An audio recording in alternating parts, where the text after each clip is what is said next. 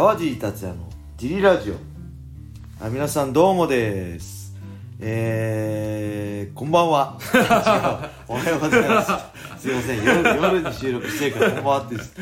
おはようございますですね、えー、いつもレターありがとうございます。はい。そして今日も小林さんよろしくお願いします。よろしくお願いします。えー、今回のレターははい。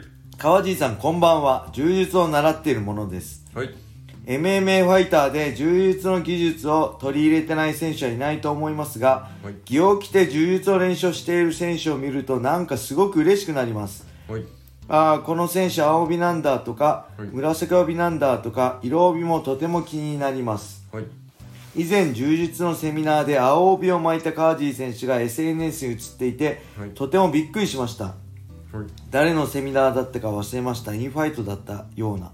はい。えー柔術のセミナーに参加したきっかけまた普段着を着て練習することあるのかをはい。教えてほしいです、はい。近藤祐樹選手や長男選手は柔術の試合に出ていましたが試合には興味ありますか、はい。ぜひ出てほしいです。はい。ありがとうございます。ありがとうございます。柔術の話ですね。はい。僕ねそう。これセミナーは、はい。えー、海洋手羽選手だったかな、い。あのインファイト群馬のインファイト本部で、はい。すごいねメガジムみたいなすごい広いチームでね、え T ブラッドのはい。柔術クラスの人に誘われて、はい。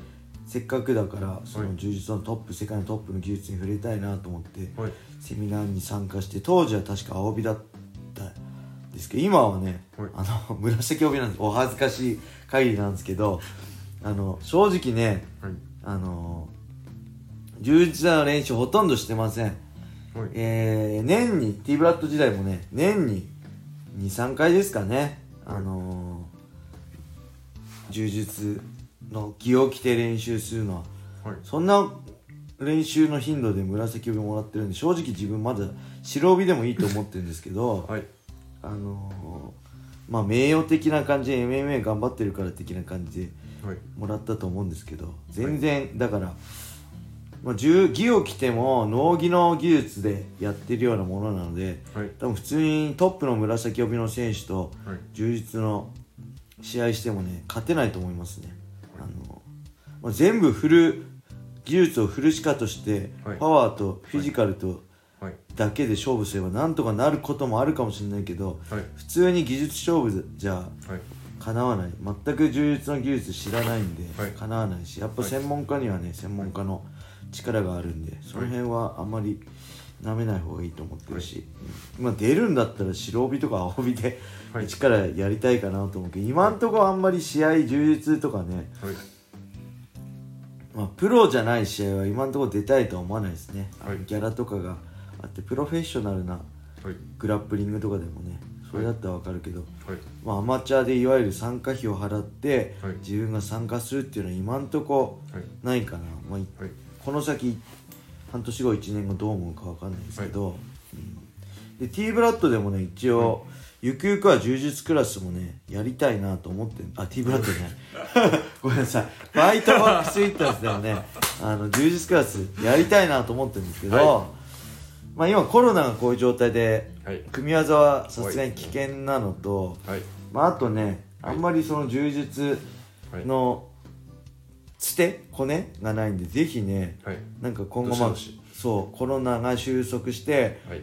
あのテクニシャン技術たくさん知ってる方ではい。あのホワイトボックスで柔術クラス。やってあげてもいいよって人はもちろんねお給料払うんではい。あのお声掛けいただければね嬉しいです。本当柔術はもう趣味としてはい。楽しくやりたいっていうのがはい。まあ僕の本音ですかね。はい。でもちろん柔術っていうかまあ柔術の基本的な動きとかを MMA には生かしてますけどまあ試合前なんか特にはい。僕はねあのもう本当に試合で勝つための技術しかここ数年は特にやってないんではい。あのどんどん捨てていってます。知ってる技術もああの使える技術もどんどん捨ててはい。よりあの限られた技術っていうかはいを洗礼させていくっていうか、はい。もう下になったら下から勝負しないし下になったら立つしはい。あのまあ立てなかったら最悪バック見せてはい。あの立ってバックから逃げて向き合うしっていう、はい。まあ、それも今良くないんですけどね。青木がこの前ちょうど ONE でね、あのスタンドでテイクダウンできないんだからバック取らせて1本取ったんで、そういう選手相手にバック見せるのは相当バクチーっていうかダメな行為なんですけど、はい。それでもやっぱ下からスイープとか、はい。下から決めるとか全く考えてなくて、MMA の場合、はい。もういかに立ってスタンドに戻すか逆にスクランブルで自分が上を取り戻すかとか、はい。えーまあ下になったんだったら、い。むしろバック取らして自分がはい。バック取らせた状態で自分が上になって仰向けから向き合ってはい。自分がクロスガードの上になるみたいな。はい。そういうのだったりとにかく MMA で勝つためのさ必要最ん？最小限。最小限のはい。行動選択、あんまり選択が多いとこれ器用貧乏になっちゃって、はいなかなか MMA って勝てないんです。やる技術覚える技術も多いし試合で使うべき技術も多い使える技術もはい。多いし、はい。そんな中でいろんな技術を知ってないといけないんですけど、はい。知らないとやっぱりはい。ダメなんです、かかでも知った上ではい。使うか使わないかはその人のはい。何を捨てて何を選ぶかなんで、はい。その辺のもう技術をどうどれを拾ってどれを捨てるかなんで僕はその辺、なるべく多くの技術を使わないでシンプルなものを精度を高めて、はい。い、かに勝つかっていうのをね近年特にこの30過ぎて35過ぎて40過ぎるとどんどんはい。やっぱりなんだろう。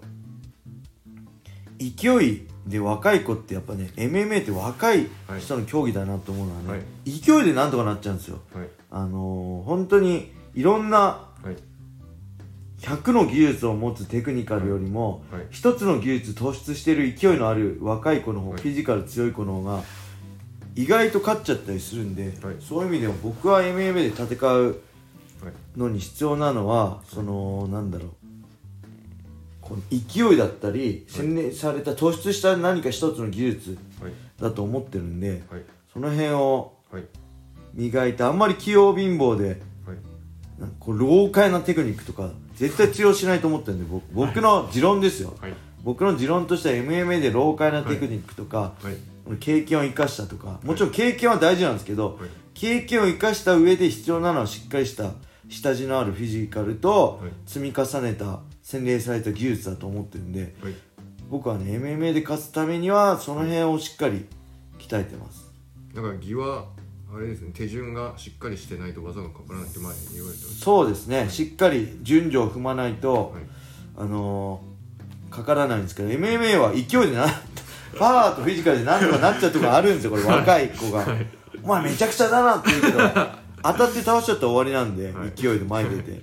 なんでその辺は全く別だしただそれを知らないでき知らないと勝てないんで、はい。全ての技術を知った上で、はい。なおかつできればしゅいろんな技術をできた上ではい。どれをはい。捨ててどれを使うかっていうのを自分で選択するのは大事だと思います、はい。一番ダメなのは勢いだけで、はい。あのー技術も知らないで、はい。でしっかり使うこともできずに勢いだけで戦うのは一番はい。ダメだと思ってます、はい。なんでこれから若く目指す人はしっかり柔術、はい。学ぶのもいいですけど、はい。学んだものを全て使おうとせずに自分に何が MMA で勝つために必要か、はい。どの技術を捨ててどの技術を拾うかっていうのをね考えてやるといいと思います。はい。そしてそれ以外にはい。充実で楽しみたいって人はいろんな技術ベリンボルとかね僕も勉強したりしてるけどそういうのもやってやるいろんな技術があるんで、その本当あの楽しいと思うんでね、はい。ぜひファイトボックスでも、はい。ゆくゆくは充実クラスをやりたいなとはい。思ってます。お願いします。はい、というわけで今日も G ラジオ聞いてくれてありがとうございます。ます。これぜひねブラウザや YouTube で聞いてる方スタンド FM をダウンロードして川尻達也フォローいいねを押してレターもどしどしお待ちしてます。します。はい。そして茨城県つくば市並木ショッピングセンターにある僕のジム、ファイトボックスフィットネスでは、初めての人のための格闘技フィットネスジムとして未経験者も楽しく練習してます。運動したいけど何していいかわからない。スポーツジム入ったけど一人じゃ頑張れない。そんな人たちね、川尻と一緒に格闘技で楽しく運動しましょう。興味がある人はホームページからお問い合わせお待ちしてます。はい。それではね、今日はこんな感じで終わりにしたいと思います。皆様良い一日を。まったねー。